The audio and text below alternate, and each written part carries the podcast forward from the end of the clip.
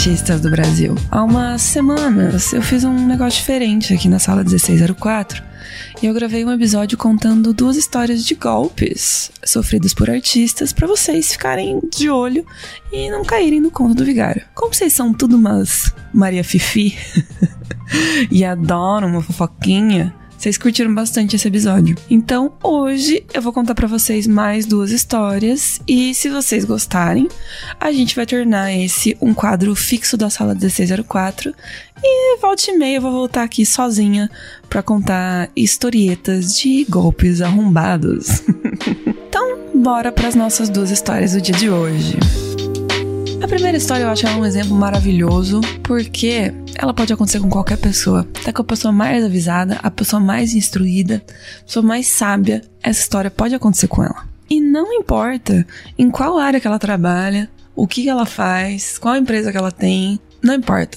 Essa história é passível de acontecer com todo mundo. Por quê? Porque ela tem a ver com boletos. E se tem uma coisa que todo mundo recebe, é um boleto. Então, título da história de hoje primeira história de hoje é Boletos Fantasmas.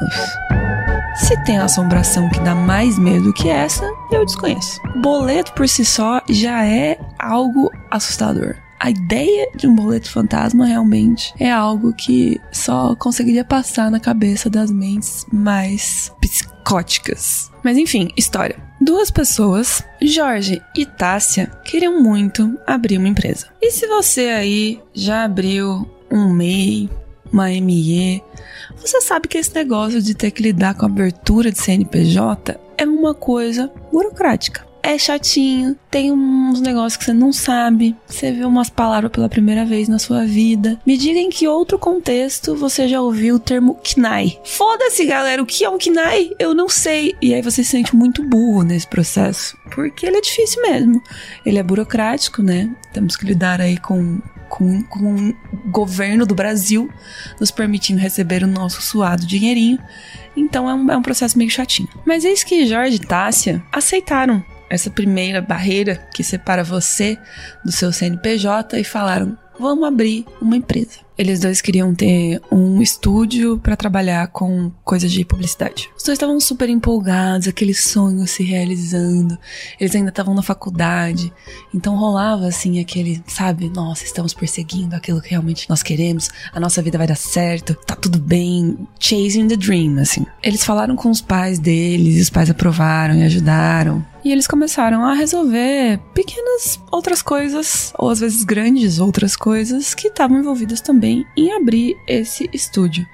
Uma dessas coisas era alugar uma sala, né? Um espaço onde eles pudessem trabalhar, receber clientes, fazer reuniões, pequenos encontros, coisas desse tipo.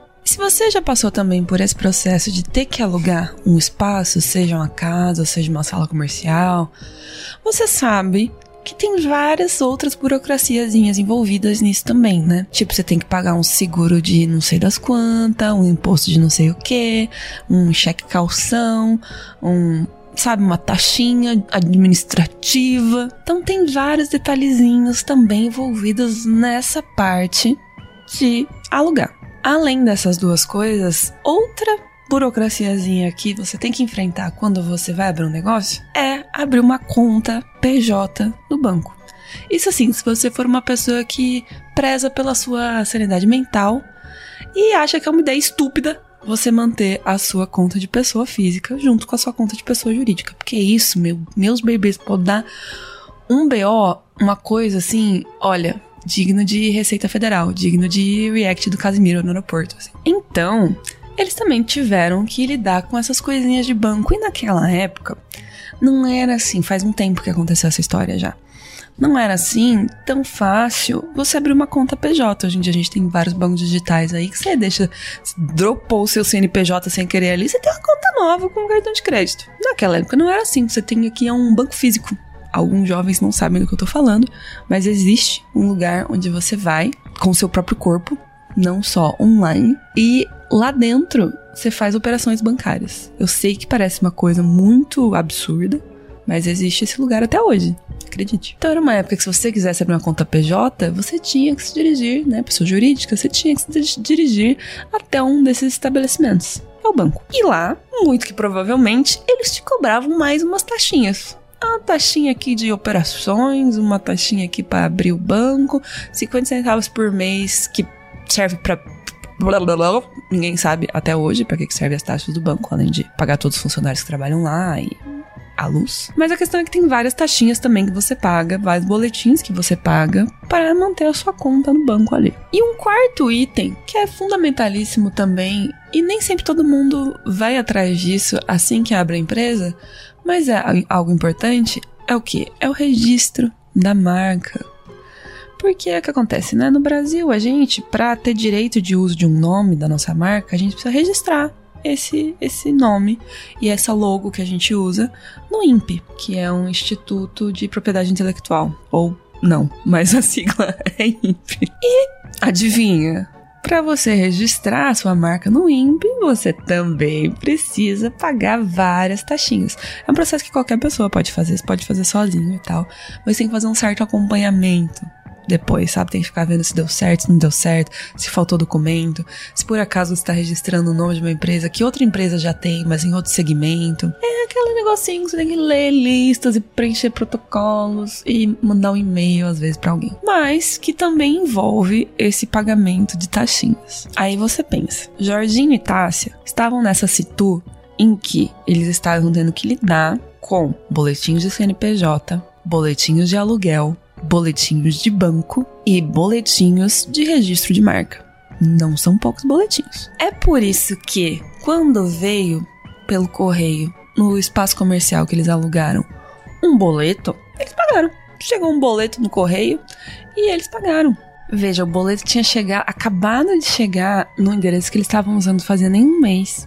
Eles sabiam que eles tinham que pagar várias taxas de coisas administrativas de tudo que eles estavam resolvendo, e parecia ser um boleto que realmente fazia sentido para aquilo que eles estavam precisando, porque era um boleto referente ao registro da marca deles. E não era um boleto tipo assim, letras recortadas de revista e coladas de forma tosca. Era, era um boleto assim, verso colorido, entendeu?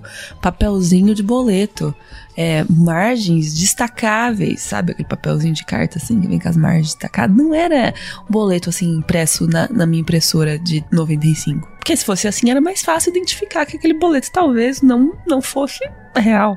Mas ele não era ele era um boleto fantasma. Eu acho que isso é uma versão antiga de golpe do Pix. E não era um valor muito baixo desse boleto, era uns 500 reais, mas também não era absurdo a ponto deles olharem e falar: Nossa, que absurdo.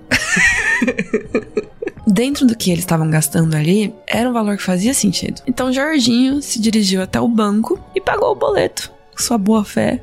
Jorginho, uma pessoa boa, pagou, pagou o boleto. E Jorginho e Tássia só foram perceber que eles tinham sido enrolados num golpe profissionalíssimo quando o pai de Jorge tava conferindo ali os pagamentos e coisas que tinham rolado, porque ele tava ajudando eles, né? Pai de Jorge, contador, inclusive, olha aí. Casa de ferreiro, espeto de pau. Pai de Jorge era contador, estava conferindo ali a contabilidade, tudo que eles tinham gasto, planilhando, tá, tá, tá.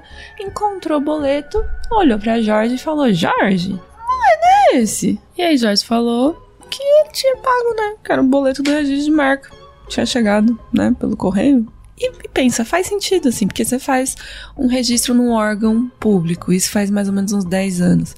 Aí chega um boleto para você pagar na sua casa deste órgão. Faz, sabe, era uma coisa ali que faz sentido porque esse tipo de instituição ainda manda um boletim pelo correio, entendeu? Você pega seu IPTU na sua caixinha de correio.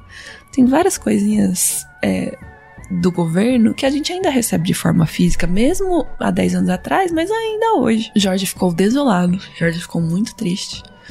Tássia também, pela falta de percepção dos dois de que eles estavam sendo ali ludibriados por um boleto muito bem feito, por alguém que tem seus conhecimentos de InDesign, Illustrator, Photoshop, ou provavelmente foi CorelDRAW, né? A pessoa que ela tem maldade no coração, com certeza faz um boleto falso no CorelDRAW. E eles não perceberam, passou batido. Então o que podemos aprender? Que todas as nossas histórias aqui acho que vão ter que fechar com uma moral, né? Qual que é o, o conhecimento básico que temos aqui dessa história de boletins fantasmas. Quando estiver abrindo a sua empresa, atente para todos os pagamentozinhos que você for fazer. Saiba exatamente qual é o valor que você está pagando pelas coisas e planilhe isso. A gente já aprendeu a importância na boa planilha no episódio passado, então vamos reforçar aqui a boa planilha. Gastou 50 reais com a garrafa de café nova? Bota na planilha sabe? Gastou com limpeza da sala, planilha. Comprou uma tinta nova para pintar a parede, planilha. A extensão que você comprou na casa China, planilha. O registro de marca que você já pagou a primeira parcela direto lá no INPE, planilha entendeu? Fazer essa relação ali, perceber exatamente, fazer o controle de gastos da sua empresa é um negócio fundamental. A gente não aprende, né? A gente não tem muita educação financeira na escola, pelo menos a minha geração não teve. Não sei se hoje em dia aí o pessoal não assiste Nath Finanças na quarta série. Se você está na quarta série e sua professora já botou um vídeo de Nath Finanças pra você ver, me avisa, que é um conhecimento que eu acho que é importante que eu tenha. Mas a gente não tem, né? A gente não desenvolve essa habilidade né, quando a gente tá ali na escola. E aí depois nos falta esse conhecimento de controlar os nossos gastos, né, manter um track do nosso financeiro. E aí, quando a gente tem empresa, são dois, né, que a gente tem que controlar o nosso pessoal, né, nosso prolaborezinho e o da empresa. São duas coisas diferentes. E é difícil, gente, às vezes é fácil a gente se perder ali no meio dessa conta por mais valor que a gente dê ao nosso dinheirinho. Se você já caiu aí num, num conto parecido com esse, se você já pagou um, algo que não devia, se você já perdeu dinheiro de forma sofrida e um, um pouco desavisada e burra, conta pra gente aqui também, que eu quero saber. Deixa aqui nos comentários se você tem uma história, que eu quero saber se, se tem muitas histórias de golpe rolando por aí. Se tiver várias histórias de golpe, comenta aqui. Eu tenho uma história de golpe. Pra ter uma noção se vale a pena ou não continuar com esse quadro também. Porque aí a gente, sei lá, cria um e-mail específico para vocês enviarem as histórias. Centraliza um formulário anônimo, alguma coisa assim, pra gente dar uma organizada. Mas compartilha com o grupo se você tiver uma história tipo essa. A nossa segunda história de hoje tem a ver com uma situação também que muitas pessoas já devem ter passado. Se a primeira história é sobre uma situação que as pessoas poderiam passar, a segunda história, que é testes arrombados, talvez já tenha acontecido com você. O que algumas empresas fazem? Elas pensam: vou lançar um concurso cultural. Eu gosto de concurso cultural, eu acho que eles são legais, mas quando eles são com objetivos bem específicos, como é o caso desse caos de hoje, aí eu sou um pouco contra. Aí eu já tenho vontade de descer no cacete. E essa empresa nem fez isso às claras, sabe? Porque às vezes algumas empresas, tem uma empresa grande aí de massas, que ela lança um concurso cultural, acho que anualmente, de pratos. E aí as pessoas têm que fazer uma estampa para aquele prato e eles vão selecionando, né? Tem fases, sua, sua estampa vai subindo de fase até que você chega ou não na final. E aí, se você é um dos finalistas ali, não né, um dos ganhadores, a sua estampinha vira uma estampa de um prato que realmente vende no restaurante. Só que além de você ganhar isso, né? Uma estampa num prato, você ganha um iPad. Então, vale a pena, né? Vale a pena. Mas a questão é que nesse tipo de concurso você participa sabendo que é disso que você está participando. Tem um regulamento, tem termos, tem coisas que você diz. Eu concordo com os termos e serviços deste concurso cultural né? Existe, existe esse formato de concurso. Mas existe o outro formato que, na verdade, é um concurso e você não sabe, que é o teste arrombado. O que acontece no teste arrombado?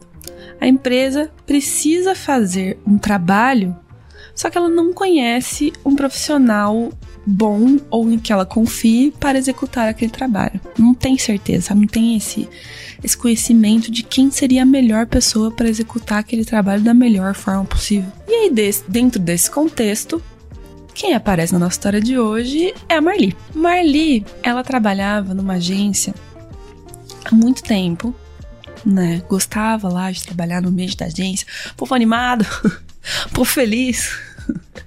Mas ela ganhava muito mal. E aí apareceu uma oportunidade dela fazer um teste numa segunda agência em outra agência que, que parecia mais legal, parecia que ela ia melhor, tinha uma proposta ali mais interessante. E a agência tava pedindo o que, né? Pra Marli fazer para ver se ela conseguiria essa vaga. Um teste. Marli, faça aqui uma arte para mim seguindo este tema aqui que eu tô te passando e me entregue em tal prazo. Vamos dizer que o prazo era sete dias. Tem sete dias para enviar essa arte para mim, finalizada, bonitinha, dentro do briefing que eu tô te passando. Marlene enxergou isso como uma grande oportunidade de sua vida. Ela olhou e falou: Puta, eu vou entregar tudo que eu tenho nesse teste. Marlene não atentou para o fato de que era um pouco estranho de que esse teste era para uma empresa que existia de verdade. E aqui é bom fazer um disclaimer que o problema não é o todo teste. Várias empresas, inclusive a gente na Revo, quando vai contratar pessoas, a gente pede testes. Qual que é o diferencial? A gente sempre pede o que? Um teste ficcional, uma coisa meio esdrúxula assim. Ai, faz aí um pônei que vende eu falo drogas, mas acho que ia ficar estranho, né? Porque isso é ilegal. Um pônei que vende remédios manipulados.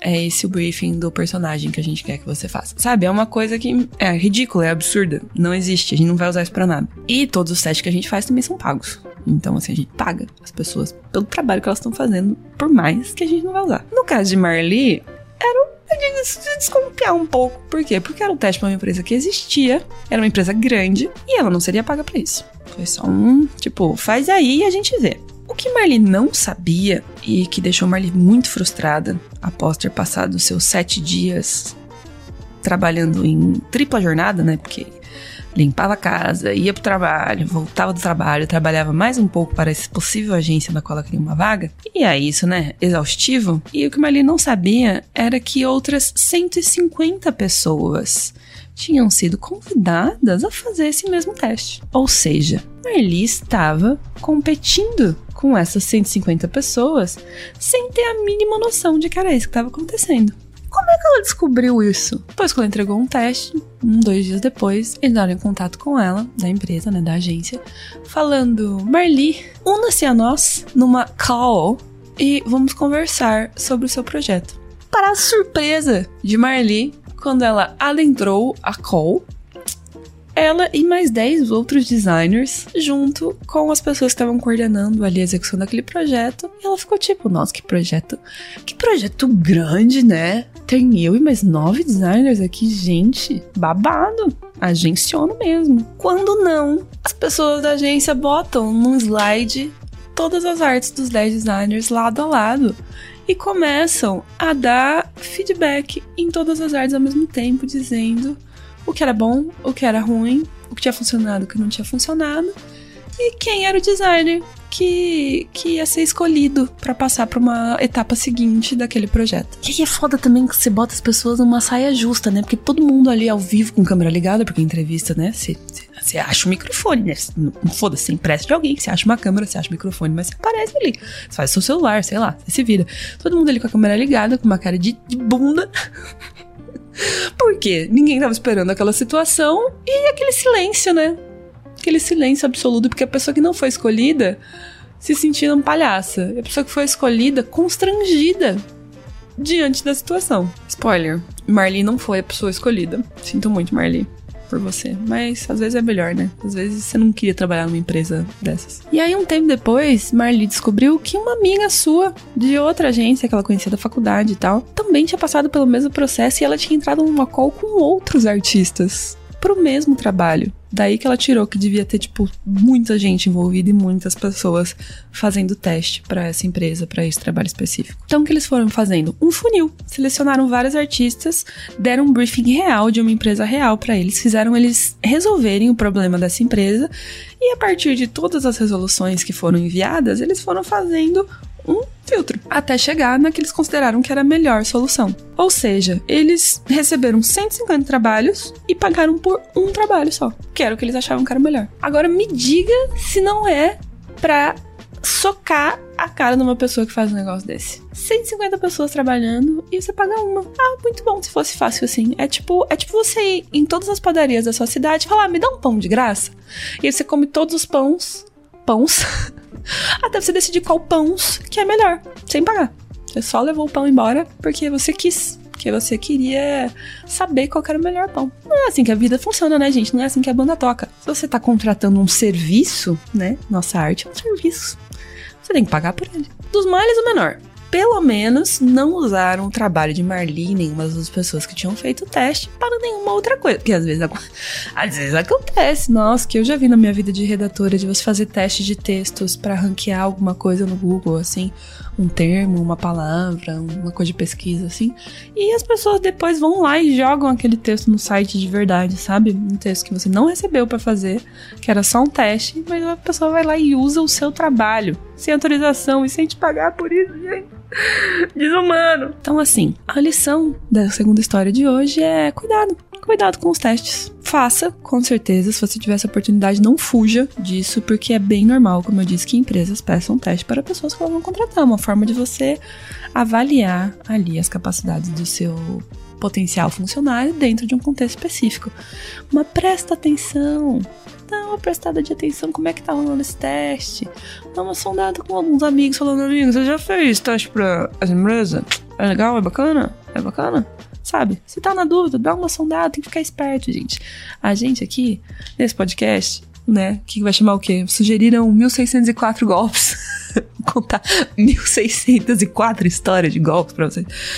É, sugeriram aqui que a gente chamasse o podcast assim, né? Mas o que eu ia dizer é que. Ó, lá, me perdi, até me perdi no final. Deu um golpe na minha mente agora. Quer dizer que o intuito desse podcast é que a gente fique mais ligado, mais ligeiro, entendeu? Tipo assim, aprenda com o erro do amiguinho, aprenda com a situação triste que o amiguinho enfrentou e não, não sejamos nós, né, trouxas. O objetivo é a gente ficar mais inteligente. E assim encerramos mais um episódio desse que talvez seja um quadro fixo da sala 1604. E agradeço aqui a audiência de vocês. Queria pedir encarecidamente para que vocês deixem um like aqui, dá um coraçãozinho nesse episódio.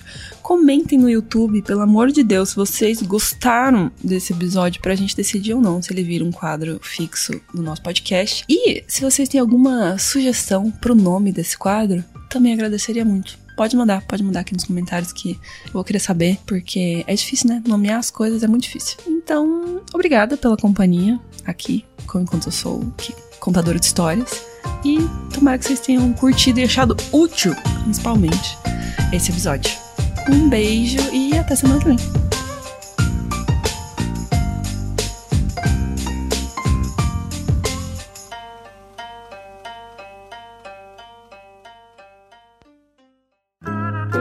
programa editado por Doug Bezerra.